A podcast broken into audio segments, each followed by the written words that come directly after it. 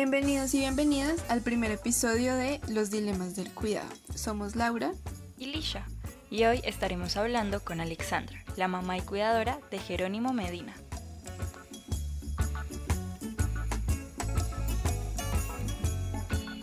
¿Cómo somos? Esta es una de las principales preguntas que se hace en la demografía. Responder a esta es vital porque nos indica cuáles son las necesidades de la población de un territorio necesidades que son tan diversas como las personas que lo habitan. Pensando específicamente en las necesidades de cuidado, también es imprescindible saber cómo están compuestos los hogares, ya que estos son los primeros espacios en los que se llevan a cabo las actividades de cuidado. Por ejemplo, las cargas de cuidado no son iguales en un hogar compuesto por madre e hijo que en uno conformado por madre, padre, hijos y tíos. Esto nos lleva a preguntarnos ¿Qué es el cuidado y por qué es tan importante hablar de él? El cuidado es la base que fundamenta la vida humana. Sin estas actividades no nos podríamos reproducir como sociedad y muy seguramente no existiríamos los seres humanos. Históricamente, el cuidado se ha establecido como una actividad feminizada y familiarizada. Esto quiere decir que en su gran mayoría las mujeres han sido las encargadas de cuidar, la principal esfera en donde lo han hecho es el hogar y las personas a las que cuidan son su familia. Todo esto ha tenido fuertes impactos en el trayecto de vida de las mujeres que tienen que dedicar un amplio porcentaje de su tiempo a cuidar. Pero pues entonces, ¿qué pasa cuando las necesidades de cuidado que demandan las personas dependientes son más exigentes en tiempos y disposición? Este es el caso de las personas en condición de discapacidad. Esta no es una característica exclusivamente individual, sino que debemos tener en cuenta un contexto social que no está lo suficientemente sensibilizado para incluir a esta población, lo que conlleva que como sociedad no generemos entornos que suplan las necesidades que demandan. El resultado de no entender el cuidado como una actividad social y de excluir a las personas que más requieren cuidado de la planeación pública e infraestructural es una carga enorme que recae en los hombros de los y las cuidadoras. Hoy estaremos hablando con Alexandra Calvache, la mamá de Jerónimo y fundadora de la Fundación Jerónimo Medina. Ella nos va a contar cómo ha sido su experiencia como cuidadora, los retos del cuidado a personas en condición de discapacidad y la importancia de la ayuda mutua entre familias. Hola, mi nombre es Alexandra Calvache, tengo 40 años y soy abogada de profesión. Soy la mamá de Jerónimo Medina, él tiene cinco años, es mi único hijo y hace cuatro años fue diagnosticado con un síndrome llamado Pitt Hopkins. ¿Nos puedes contar qué es el síndrome de Pitt Hopkins y cómo fue el proceso en el que diagnosticaron a Jerónimo? Debo contarles que cuando yo estaba embarazada, todos los exámenes de rutina salieron de manera normal. De hecho, cuando Jerónimo nació, parecía un niño tradicional. Realmente no se veía ninguna deficiencia en ninguna parte de su cuerpo ni en su desarrollo.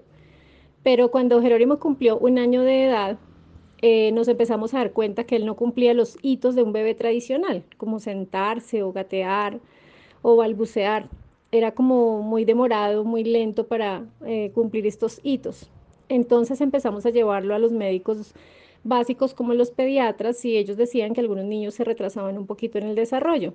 Sin embargo, al paso del tiempo, siguió sucediendo exactamente lo mismo. Él no hacía las actividades.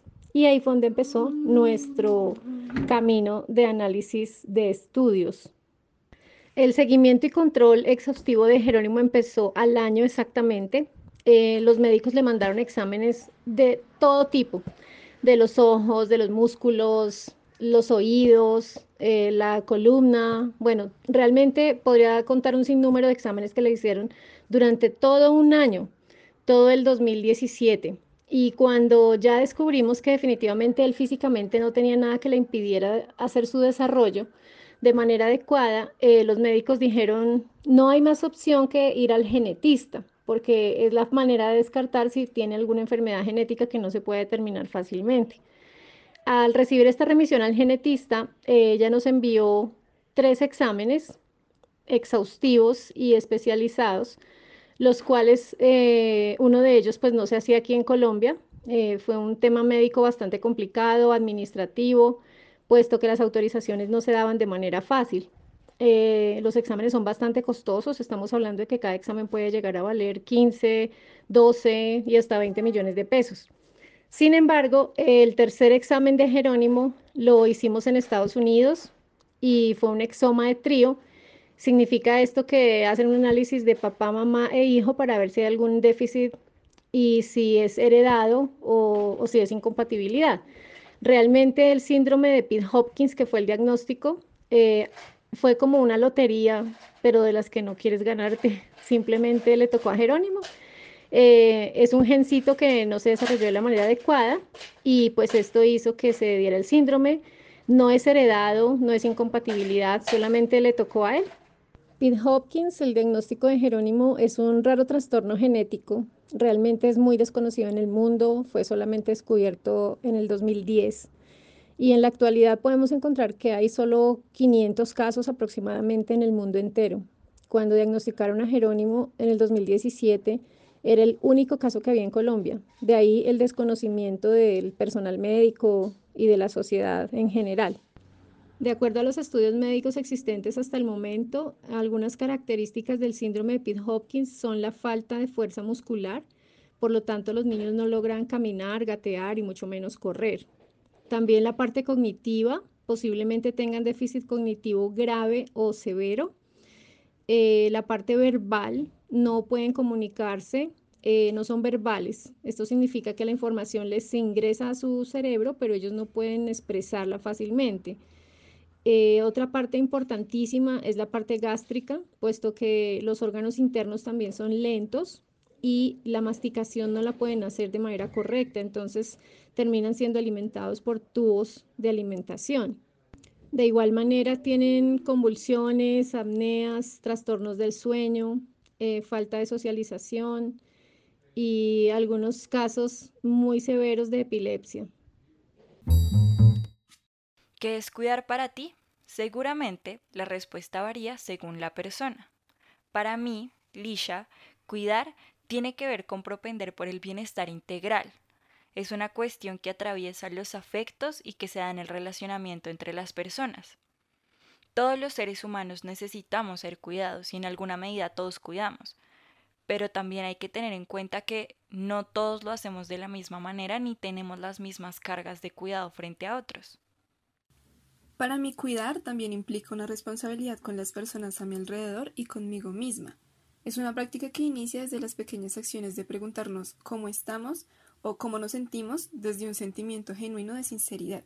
Creo que, como decía Lish, todas y todos estamos involucrados en el cuidado, pero en ocasiones no somos conscientes de ello. Alexandra, ¿para ti qué es cuidar?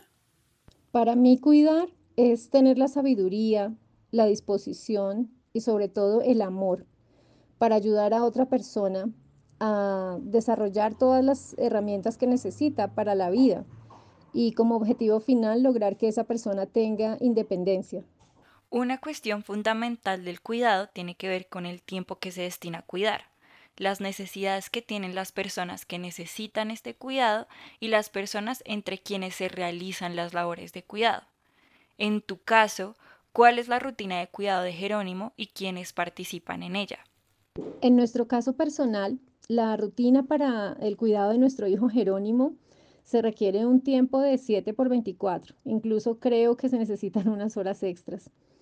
Eh, necesitamos eh, brindarle a él todo lo necesario para que eh, su día se desarrolle de manera normal, como desde que se levanta, su higiene personal, el consumo de alimentos, enseñarle cómo coger la cuchara, cómo llevarla a su boca, luego vienen las terapias que actualmente son virtuales y pues uno tiene que tener la dedicación y el conocimiento para la práctica de las terapias.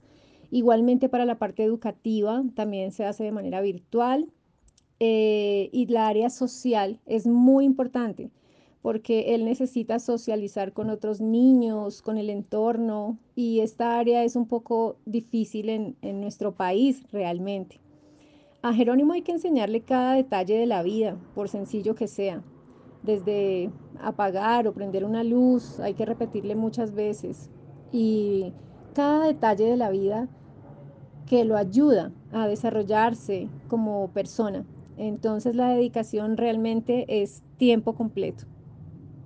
La persona encargada de sacar adelante a Jerónimo, de cuidarlo y de enseñarle todas las cosas que él necesita, en este momento soy yo, la mamá.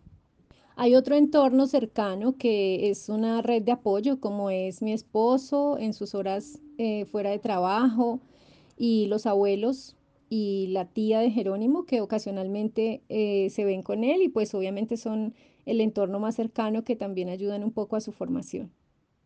¿Y tú cómo te cuidas? ¿Cómo me cuido? Buena pregunta. Realmente creo que los que cuidamos no nos cuidamos. Mm, es lamentable decirlo, pero entre tantas actividades diarias, entre tanta necesidad esencial para dedicarle a, nuestra persona que estamos cuidando, en mi caso particular a mi hijo, creo que a uno le queda muy poco tiempo para pensar siquiera en, en, cómo cuidarse, en cómo hacer deporte, en cómo alimentarse bien o algo tan sencillo como dormir. No, no tenemos realmente eso dentro de nuestra agenda, pensaría yo. Preguntarnos sobre el cuidado también nos lleva a preguntarnos sobre las formas en cómo podemos distribuir estas labores entre un grupo de personas. Por lo general, este grupo de personas lo entendemos como la familia porque idealmente es nuestro apoyo más directo. Esto pone sobre la mesa la importancia de pensarnos cómo han cambiado las estructuras y arreglos familiares, y en ese sentido, cómo se han transformado ellas como sistemas de apoyo. Por ejemplo, si pensamos en la generación de nuestras bisabuelas, abuelas y en algunos casos mamás, nos encontramos con que suelen tener muchas hermanas y hermanos, y por tanto vienen de familias extensas, es decir, que tenían unas redes de apoyo amplias entre las que se podían repartir diversas labores de cuidado. Bueno, aquí también es importante ver cómo han variado los roles de género, pues como nombramos al inicio de este podcast, las labores de cuidado del hogar y la familia han sido históricamente feminizadas. Ahora bien, las estructuras familiares, así como los roles de género, han cambiado con el tiempo. En las últimas décadas han aumentado los hogares unipersonales o aquellos compuestos por familias monoparentales, principalmente encabezados por mujeres. Si pensamos en un futuro, países más avanzados en lo que se ha denominado la segunda transición demográfica nos indican que estos hogares pueden continuar en aumento. En estos casos, ¿cómo nos imaginamos esas nuevas redes de apoyo?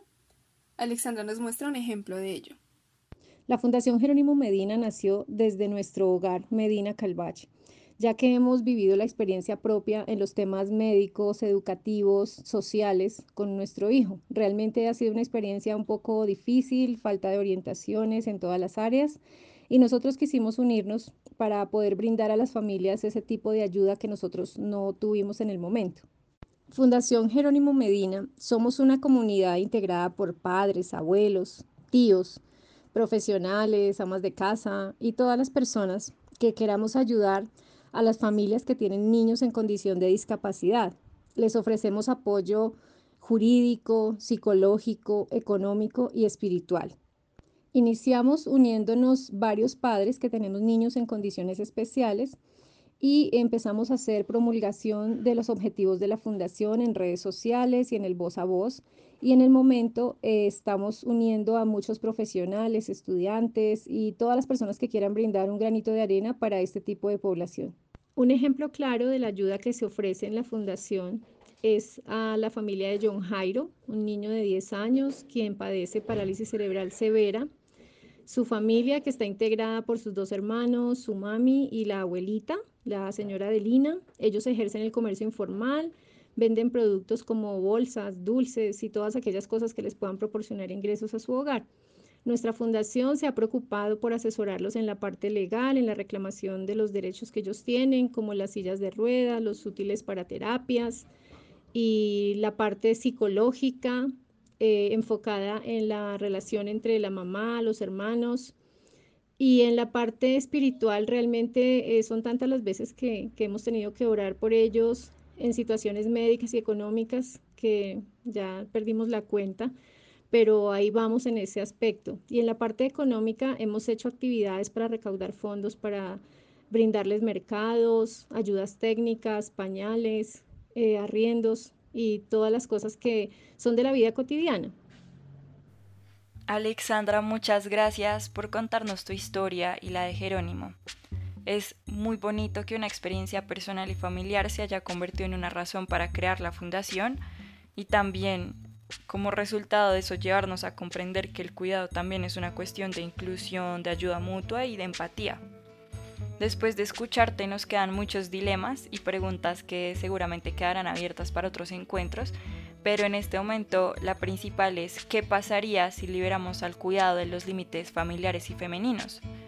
Entenderlo como un fenómeno social en el que todos los sectores sean involucrados, entenderlo como acciones sin género ni posición social y económica, eh, sería también comprender lo que nos une como seres humanos y tal vez así podamos construir una sociedad inclusiva y de cuidado. Pero no vamos a poder liberar el cuidado sin antes visibilizar los límites bajo los que se encuentra. Debemos pensar críticamente al cuidado para que como sociedad podamos llegar al punto en el que se viva en la cotidianidad como un principio fundamental. Cuidar y ser cuidados para vivir mejor y en mejores entornos para organizarnos mejor desde lo público, porque cuidar también es una cuestión pública y es, en definitiva, una apuesta política. Esperamos que hasta aquí tú, persona que nos está escuchando, hayas podido reflexionar sobre el cuidado, sus dilemas y también sobre las acciones concretas de cuidado que hacen tú y las personas en tu entorno. Les mandamos un abrazo sonoro y ojalá nos escuchemos en una próxima ocasión. This song says, uh, no matter who you are, no matter where you go in your life, at some point you're going to need somebody to stand by you.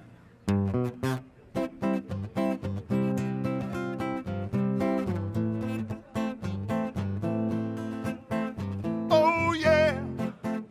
Oh, my darling.